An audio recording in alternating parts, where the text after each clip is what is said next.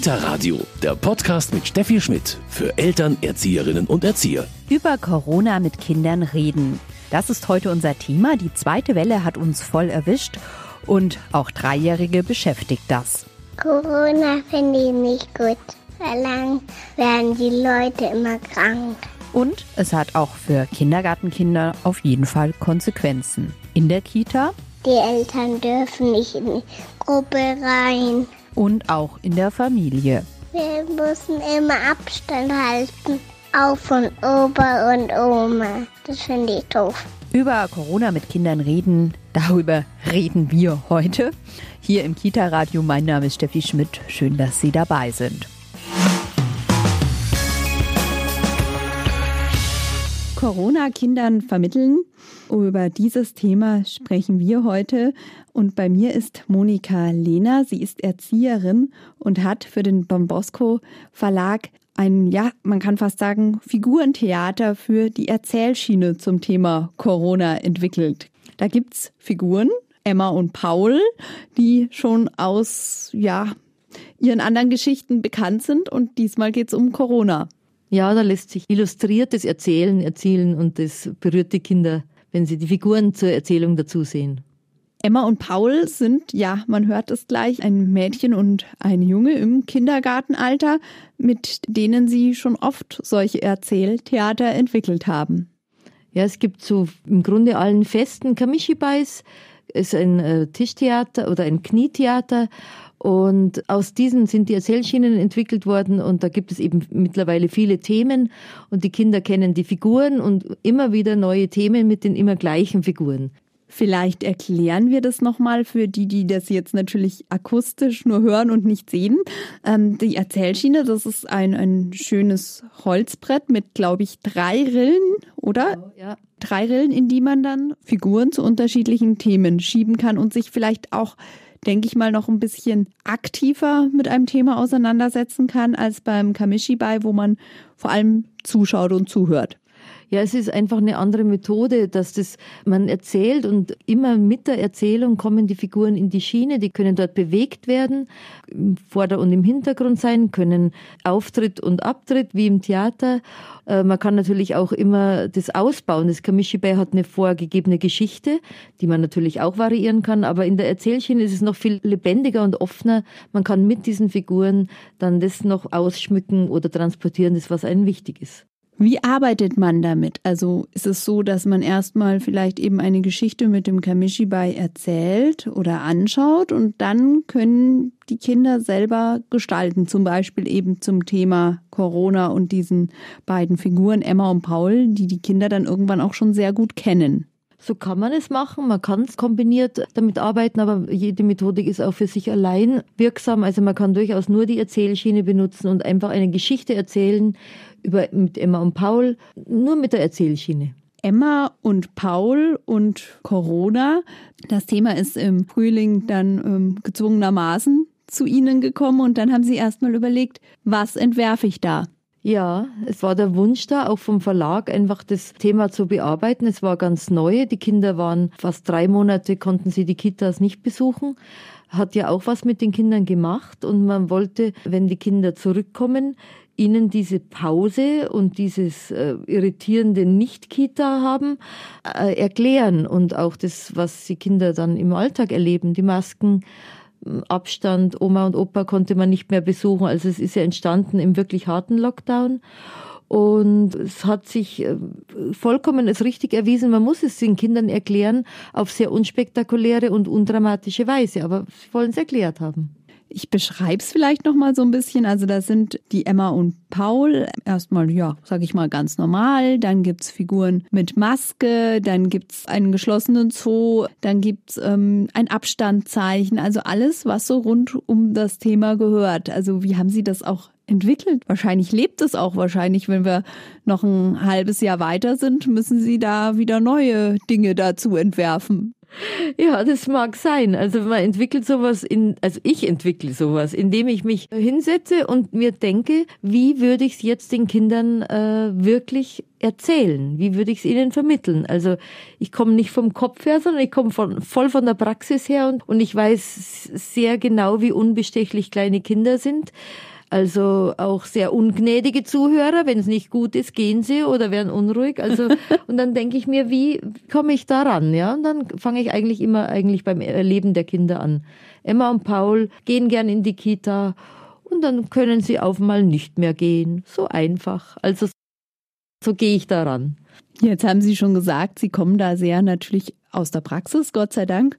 Frau Lehner, Sie haben eine Erzählschiene entwickelt und da Figuren Emma und Paul zur Corona-Zeit mit allem, was dazugehört, mit Mundschutz und mit Oma und Opa, die man dann nicht besuchen durfte.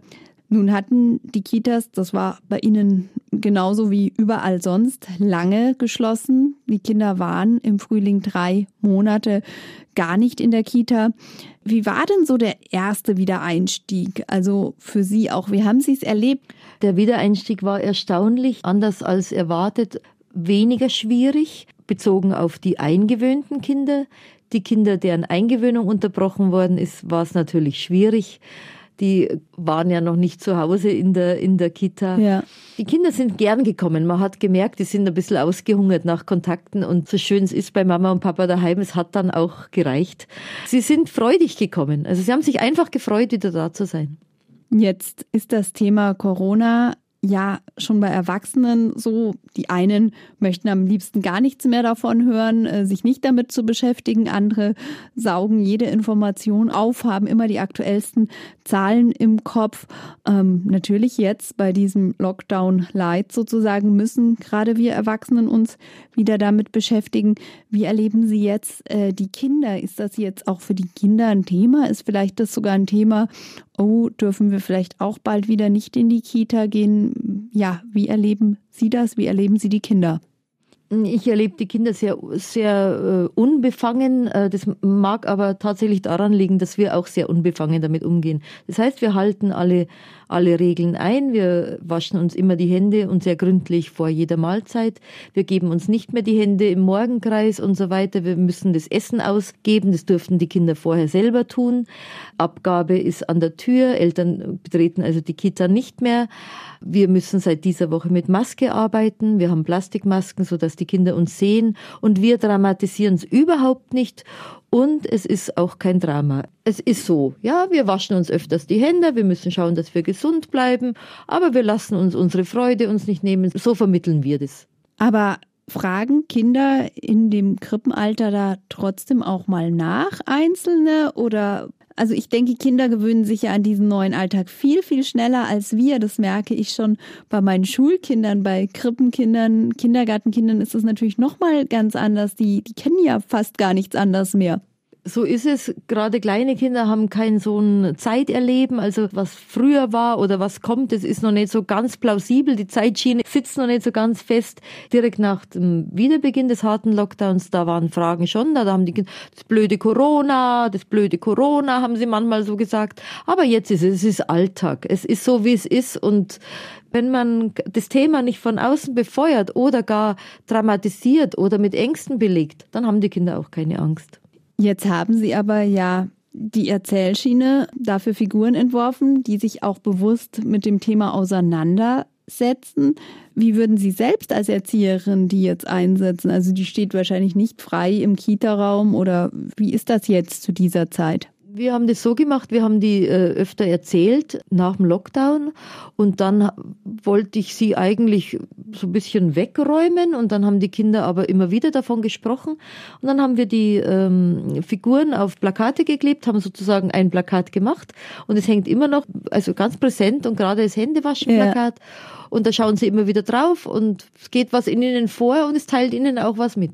Die Erzählschiene für welches Alter ist die wirklich gut geeignet? Also da kann man recht früh wahrscheinlich beginnen, oder? Und ja, die einen haben einfach mehr Spaß an so einem Rollenspiel, die anderen weniger. Das ist ja beim Rollenspiel oft so. Ich würde sagen, ab dem zweiten Geburtstag macht es wirklich Sinn und dann nach oben fehlt mir ein bisschen die Erfahrung, aber ich würde sagen so bis fünf und es lässt sich ja ausbauen. Die Kinder können, äh, wenn sie äh, schon weiter sind in ihrer Entwicklung, sie können Figuren malen, sie können, sind ja immer auch Downloads zum Ausmalen, zum selber Ausmalen dabei, also Umrissfiguren, äh, dass man sozusagen dann auch ein bisschen spielt mit dem. Letztlich ist die Idee, dass die Kinder selber erzählen und selber die Erzählschiene bespielen und das können sie natürlich, also frühestens ab dem dritten Geburtstag, aber so mal zuhören und aufnehmen schon ab dem zweiten. Jetzt haben Sie vorher äh, im Vorgespräch gesagt, Sie waren ja selber sogar ein bisschen kritisch die Erzählschiene, aber es hat sich ausgezahlt. Wie, wie merken Sie das, dass das für die Kinder auch wichtig ist und ja, Freude macht? Ich war eigentlich ein bisschen kritisch wegen des Themas. Also ich dachte, mein Gott, Corona, die Kinder sind einfach dem ausgesetzt und es ist, wie es ist. Aber das musste ich selber dann revidieren. Die Kinder haben das sehr gerne aufgenommen und weil sie eben auch selber in ihrem Alltag so stark erlebt haben. Also das Zuhause bleiben, das keine Besuche und vor allen Dingen natürlich auch die Masken, das sehen sie ja. Sie sehen das ja. Oder auch das Gefühl, man trifft sich und man geht ein bisschen auf Distanz. Das empfinden die Kinder ja ganz deutlich. Corona Kindern vermitteln. Das ist heute unser Thema. Wir befinden uns gerade wieder in einem Lockdown Light. Vielleicht kommt sogar noch mehr, wer weiß das schon. Bei mir ist heute Monika Lehner. Sie ist Erzieherin in der Kinderstube in Wallei. Sie haben Krippenkinder dort, Frau Lehner. Wie ist das jetzt? Sie sagen, die Kinder haben sich gut an den Alltag gewöhnt. Wie ist das mit den Eltern? Für die ist die Situation jetzt natürlich schon eine andere, auch für Sie als Erzieherin ist die Situation eine andere. Man hat nicht mehr diesen engen Kontakt zu den Familien. Die Erziehungspartnerschaft leidet die da Ihrer Meinung nach darunter? würde ich schon sagen, dass da was verloren geht. Also ich hoffe ja temporär, aber weil man eben das klassische Tür- und Angelgespräch an einer offenen Haustür, wo die Kinder rauslaufen können, nicht gut führen kann. Man kann es ein bisschen machen, aber es, das leidet sehr, der tägliche Austausch.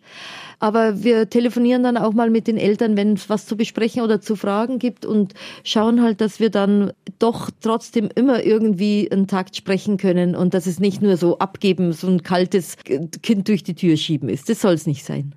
Merken Sie das auch an den Kindern, dass Sie jetzt, also die Erwachsenen untereinander weniger Kontakt haben? An den Kindern merkt man es nicht. Wir, es ist eher so ein Defizit, das die Erwachsenen erleben. Und es erleben sowohl wir im Team als auch Eltern.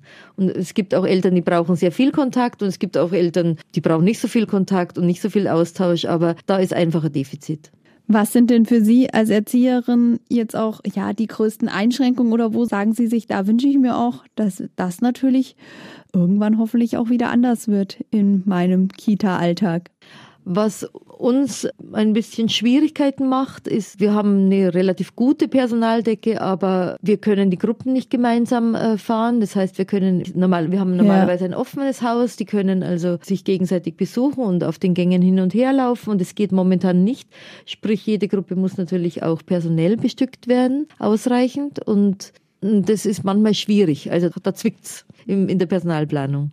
Ist das auch was, wenn Sie sagen, wir hatten immer ein offenes Haus, was die Kinder schon auch gemerkt haben, dass sich da natürlich was verändert hat? Oder sind die eigentlich noch in dem Alter, wo Sie sagen, ja, fällt jetzt auch nicht so ins Gewicht? Doch, das äh, merkt man schon. Also das ist auch eine Einschränkung, die wird schnell wieder alltäglich. Ist. Aber das Hin- und Hergehen, die Gruppen zu besuchen, manchmal äh, ziehen Kinder äh, eine Erzieherin aus der anderen Gruppe, mögen sie total gern und dann gehen sie halt rüber und besuchen die.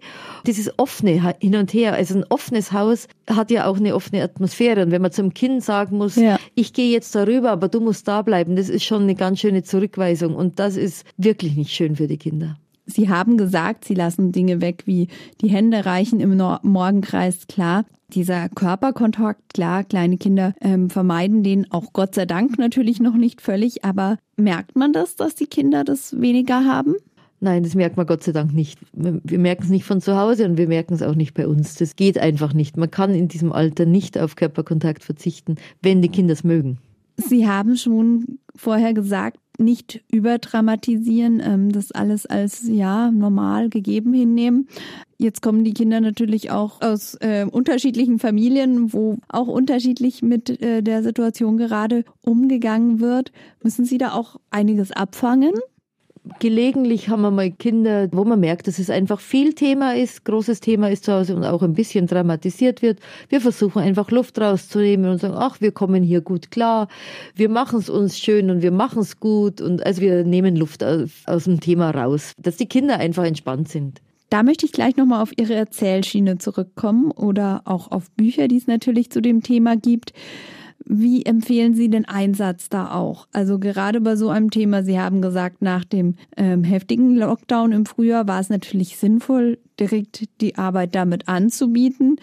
Aber ansonsten macht man das dann, wenn Kinder nachfragen oder sollte das eben, wie Sie gesagt haben, Sie haben ein schönes Plakat natürlich gemacht, offen zugänglich sein? Wie geht man damit um und dass man das Thema nicht ausblendet, aber eben auch nicht überdramatisiert oder auch in den Vordergrund stellt? Ich denke mal, soll es tatsächlich nicht überstrapazieren, das Thema, weil es ist jetzt eine Gegebenheit, aber es sollte jederzeit präsent sein. Und wenn es eben auch mit bildnerischen Mitteln präsent ist, wenn Sie es immer wieder anschauen können, ach, die haben auch eine Maske an oder jetzt, wir tragen ja jetzt auch Masken, da sagen Sie auch, oh, meine Mama hat auch eine Maske. Das ist die Ebene, wo das thematisiert wird. Und dem ist immer zu begegnen. Also da spricht man dann drüber, ja, stimmt, wenn wir zu Edeka gehen, dann ziehen wir eine Maske auf. So, dass die Kinder das ganz normal äh, erleben leben, aber natürlich, sie reflektieren in ihren Fähigkeiten. Und da muss man immer, finde ich, auch eine Antwort haben. Antwort, sagen Sie richtig, was machen Sie selber, wenn Sie zu einem Thema vielleicht auch in dem Bereich keine Antwort haben? Tja, dann gebe ich das mal offen zu.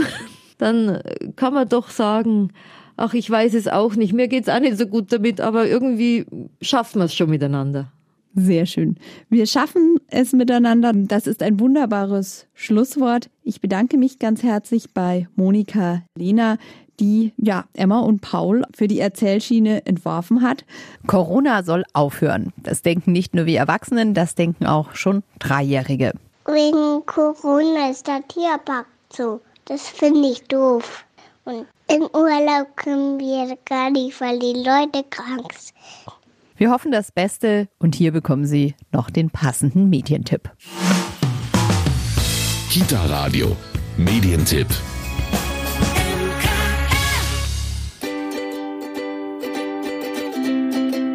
Emma und Paul und Corona, Spielfiguren für die Erzählschiene.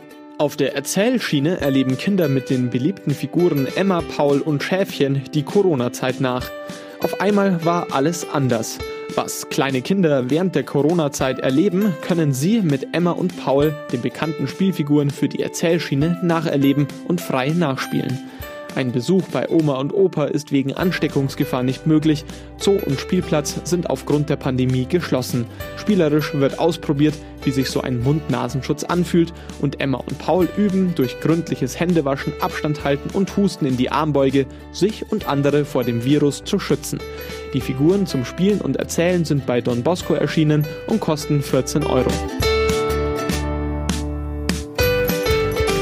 Mit Kindern über Corona reden, das war heute unser Thema. Mein Name ist Steffi Schmidt. Ich habe mich gefreut, dass Sie dabei waren. Machen Sie es gut, bleiben Sie gesund. Bis bald.